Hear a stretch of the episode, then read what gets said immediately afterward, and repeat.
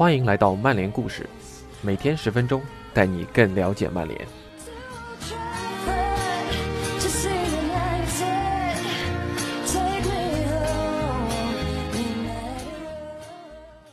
今天的故事是卡里克的一问一答。这篇文章最早刊登在《四四二》杂志二零一九年一月刊上。卡里克回顾了他职业生涯中的几个特别的时刻。也告诉我们谁是他心目中的最佳球员。当然，经历过四任曼联主帅的他，不可避免地被问到他们的问题。他又会怎么看弗格森、莫耶斯、范加尔和穆里尼奥呢？下面是今天的故事。我只是一个来自英格兰东北部沃森德的小伙子，没什么过人之处，不好。也不坏。一向低调的迈克尔·卡里克这样对我们说，但很多人对此并不认同，包括弗格森。他在2006年把卡里克从热刺带到曼联，看着他成长为他口中的英格兰最好的中场球员。在红魔的十二个赛季中，卡里克获得了五个英超冠军，外加三个联赛杯、一个欧冠、一个欧联杯。一个足总杯和一个世俱杯。二零一八年夏天，卡里克在为西汉姆联、热刺和曼联踢了七百零六场比赛，为英格兰国家队踢了三十四场比赛后退役了。退役后，他在老特拉福德成为了穆里尼奥的助理教练。为什么你从来没有为家乡球队纽卡斯尔效力过？你为此感到后悔吗？我的人生道路就是如此。U 十三时，我在纽卡为他们踢过一段时间，但从来没有加入过他们。说实话，我并不喜欢在那儿踢球，所以当我选择效力哪家俱乐部时，西汉姆联是我的首选。如果能在纽卡斯尔踢球会很棒，因为我从小就支持他们。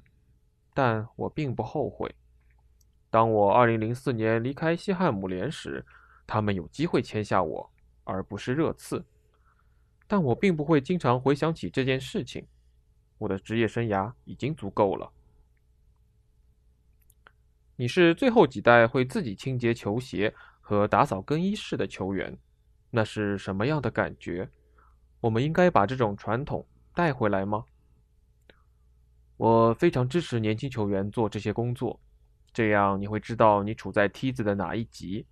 这会激励你向上攀登，但是现在的社会似乎太好了，你不会暴露在任何危险前，或者有人会帮你搞定。那时我们有很多工作要做，包括在灌木丛中寻找踢飞的皮球。你本来穿着崭新的白色训练服坐着吃午饭，之后准备回家，突然你会被告知要到天寒地冻的外面去。在球场边上寻找那些丢失的皮球，这会把你的衣服弄得一塌糊涂。然而现在回想起来，那些日子其实很美好，我们会笑得合不拢嘴。我做过擦球鞋的活，而且非常细心，所以西汉姆联的一线队把我挖走了。我认为我们经受了考验，这对我们有帮助。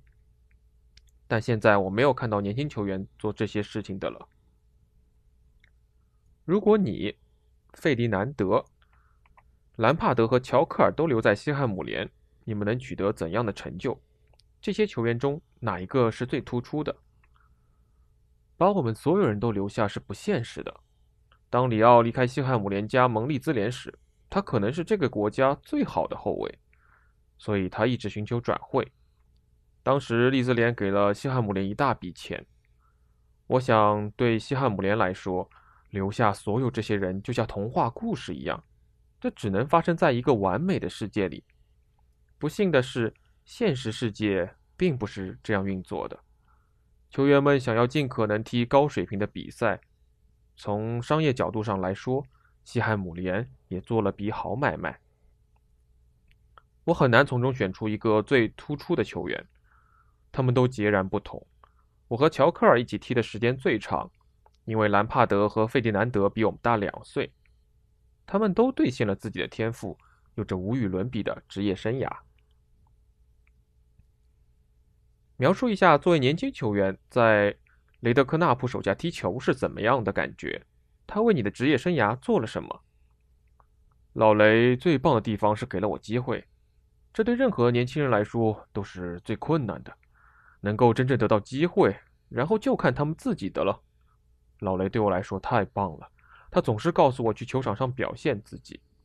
他信任像我、乔克尔、兰帕德和费迪南德这样的年轻球员。而其他教练可能不会这么做。你在西汉姆联和迪卡尼奥一起踢了三个赛季，他是一个怎样的队友？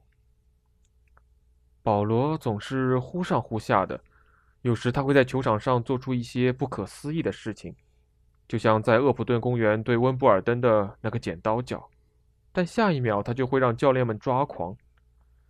一场比赛中，我坐在替补席上。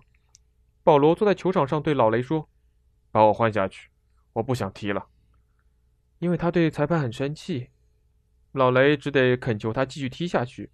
最后他站起来，还进了个球。你怎么看零三零四赛季的英冠？如果在附加赛决赛中战胜了水晶宫，你会留在西汉姆联吗？这是一个艰难的赛季，很高兴我度过来了。不管你经历过什么，你都会从中有所收获，而我总能在困难时期收获更多。那是艰难的一年，因为我本来踢着英超，还在国家队有过几次出场，然后突然我们降级到了英冠。我本来意气风发，感到一切棒极了，但后来这一切都被夺走了。如果我们在加蒂夫赢得附加赛，我还会留在西汉姆联吗？我真的不知道。我当时还有一年合同，西汉姆联也对我很好，所以我不会选择履行完合同，然后自由转会的。这从来不是我的选项。我要么留下来续签一份新合同，要么转会。因为足球方面的原因，我决定转会离开。二零零四年，你有多接近加盟阿森纳而不是热刺？为什么这笔交易最终失败了呢？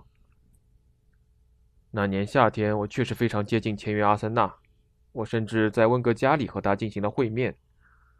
我对这笔交易的达成非常有信心。有很长一段时间，我认为这是板上钉钉的事情，我就要去阿森纳了。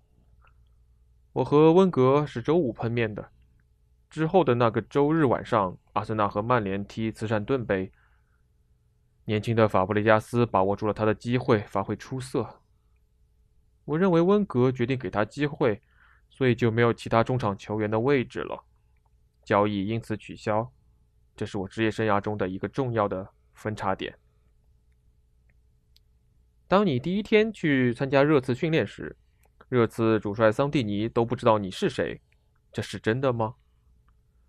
是的，那是真的。嗯，看起来确实如此吧。他似乎不知道我是谁，这是一个非常奇怪的时刻。我来到热刺的训练场，对我的经纪人盖斯说：“我不太确定他知道我是谁。”他说：“我想你是对的。我是那天早上签约的，所以一切都是俱乐部同意的。我还去了他的办公室见他。这很奇怪。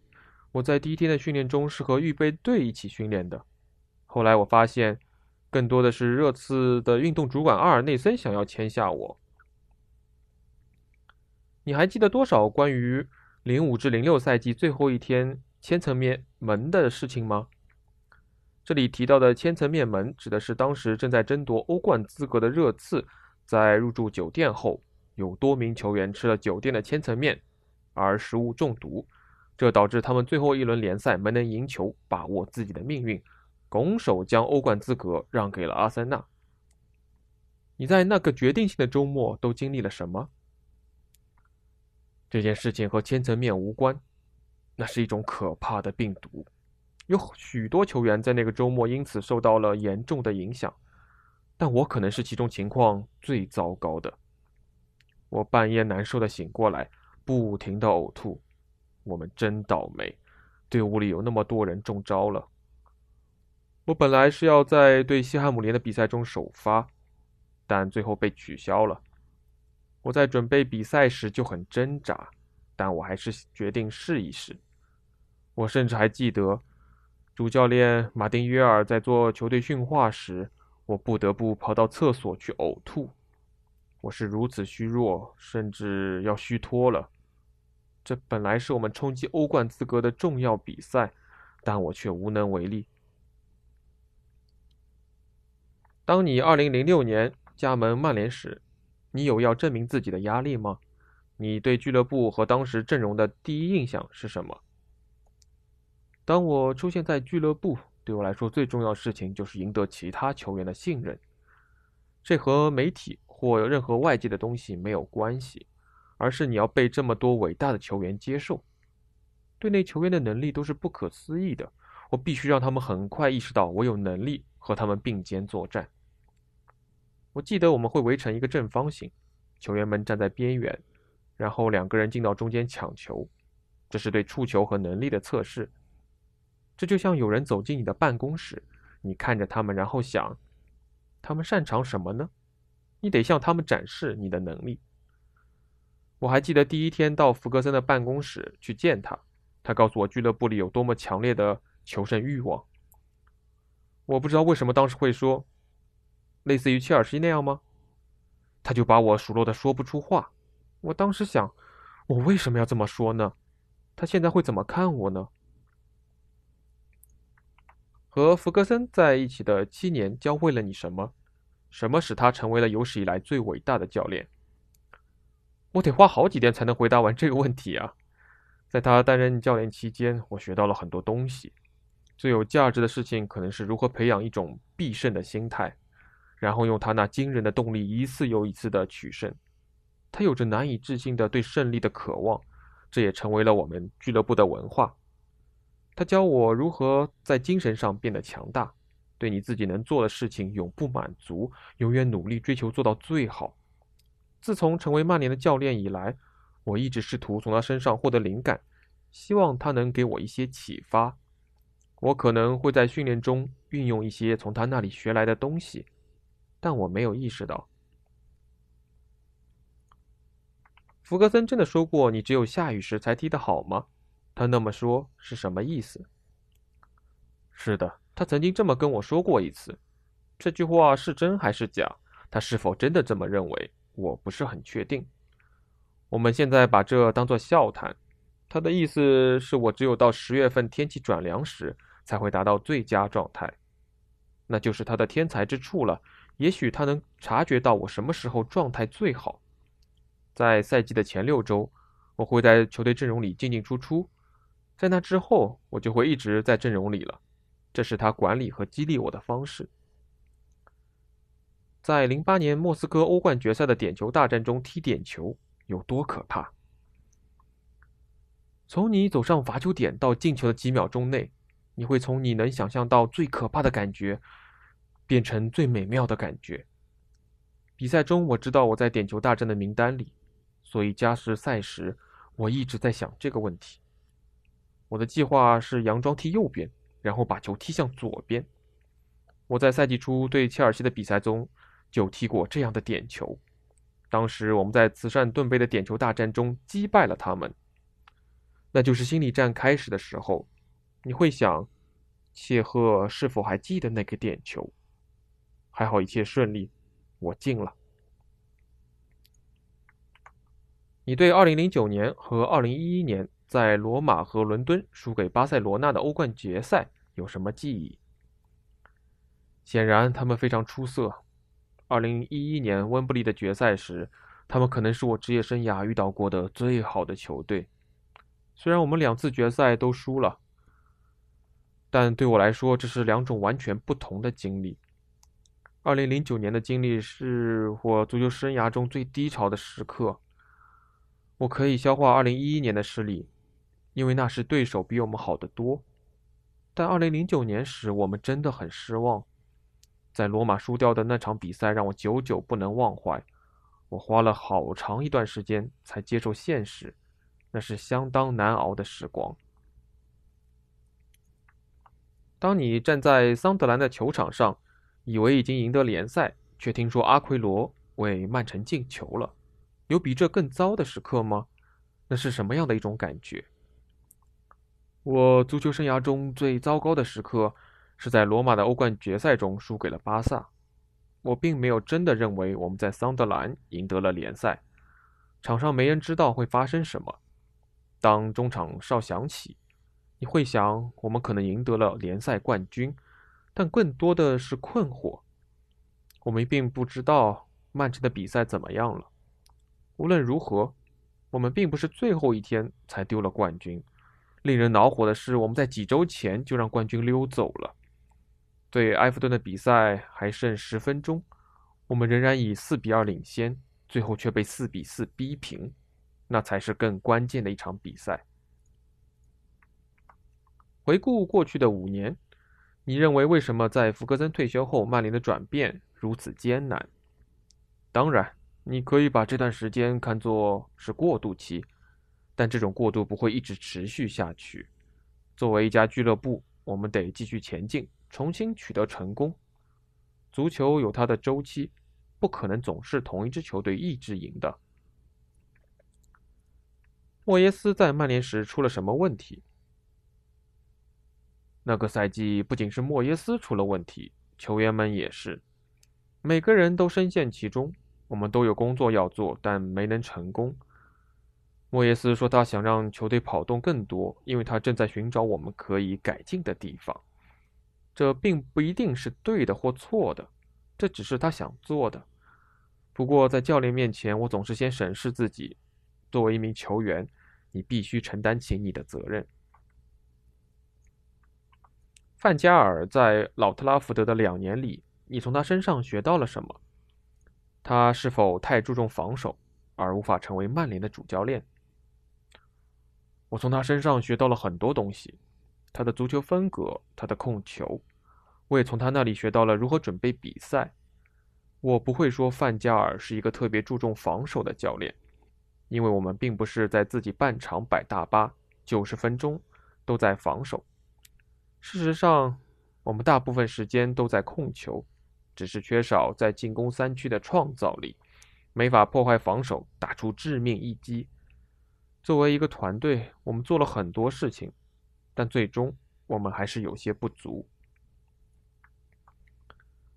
什么促使你和曼联远征球迷一起在二零一六年一月到安菲尔德看球？这是我一直想做的事情。因为我们的远征球迷太棒了，我小时候会和爸爸一起在看台上看球，但当你成为球员后，就不会再有机会这么做了。我对在看台上看球有着美好的回忆，因此非常想要再来一次，感受现场的氛围。我想很多球员都会乐于这么做。这是我带着儿子去看客场踢伯恩利的比赛后第二次这么做。不过你可得小心。因为你不是一个普通的球迷，你怎么看你的英格兰队生涯？你是否应该有更多的出场次数？为什么你被不止一个教练低估了呢？即便我可能为英格兰踢更多的比赛，现在我也没有必要为此抱怨的了。我踢的场次比我小时候想象的多得多，所以我已经成功实现了这个梦想。你不可能拥有一切的，不是吗？这不是让我烦恼的事情，也不是一个很大的遗憾。我也没有花太多时间去想它。当然是有些令人沮丧。本来可以更好，但就是这样了。我曾为四名英格兰主帅效力过。零六年世界杯，我在埃里克森手下效力，那可能是我最出色的国家队时刻。我入选了八十七次比赛大名单。但只上场了三十四次，这有些令人沮丧。我想，这就是为什么我没有继续为国效力了。谁是你那个时代最好的英格兰中场球员？斯科尔斯、杰拉德还是兰帕德？我并不是对其他两位不尊重，但斯科尔斯是我最喜欢的，因为我和他一起踢的最多。从西汉姆联时，我就很了解兰帕德。之后，我们成为了对手。我也和杰拉德既做过队友，也做过对手，但我和斯科尔斯一起经历过那么多，也赢得了那么多。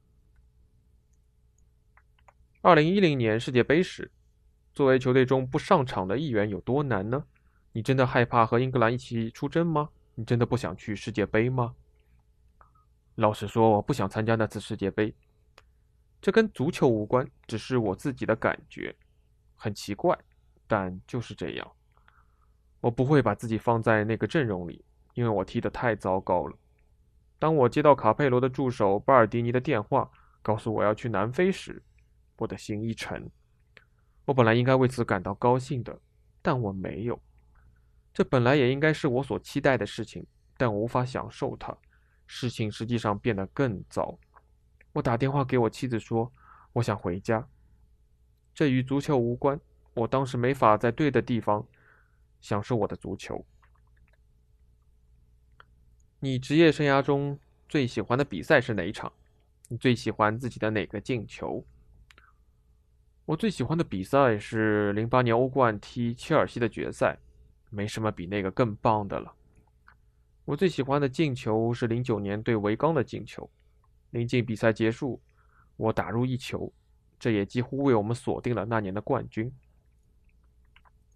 你队友中的最佳球员是谁？对手的呢？我队友中的最佳球员必须是斯科尔斯。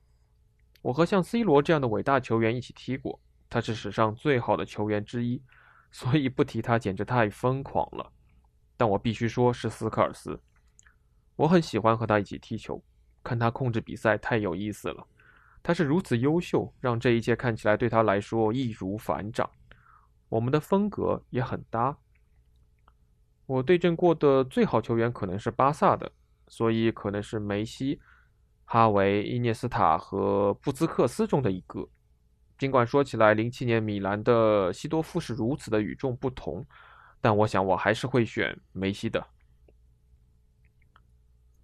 博格巴曾说：“你对他有很大的影响，而且他把你视作导师。你是如何教导他的呢？他能为曼联做出多大的贡献？”保罗是个很棒的球员。作为教练，如何让球员们发挥最佳水平是一个很大的挑战。你要不断想办法让每个人都发挥出他们最好的状态。保罗能这么想很好。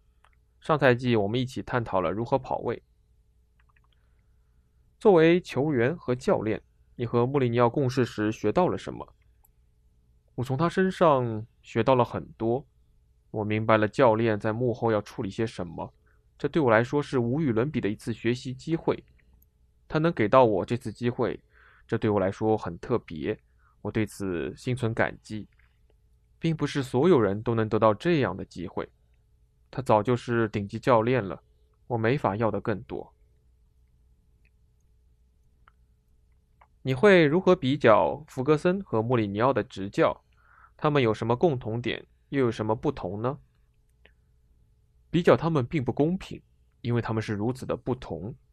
他们是两个非常不同的人，有着不同的风格，但他们都是过去二三十年里最好的教练之一。如果让你说出这个时期最好的五个教练，毫无疑问，他们都会在里面。你认为在你的职业生涯中，你从来没有得到过充分的认可吗？有人说，如果你是个西班牙人或者意大利人，你会更受尊敬，是这样吗？我一直有听到这个说法，但这到底是什么意思呢？我想这是一个随意的评论。就因为我不是西班牙人或者意大利人，所以就不欣赏我吗？我不是说我应该被欣赏。但为什么必须是意大利人或西班牙人才能被欣赏呢？对此我并不介意。我不是为了赞美而踢球的，我为我的队友和教练做好我的工作。以上就是今天的故事，感谢您的收听。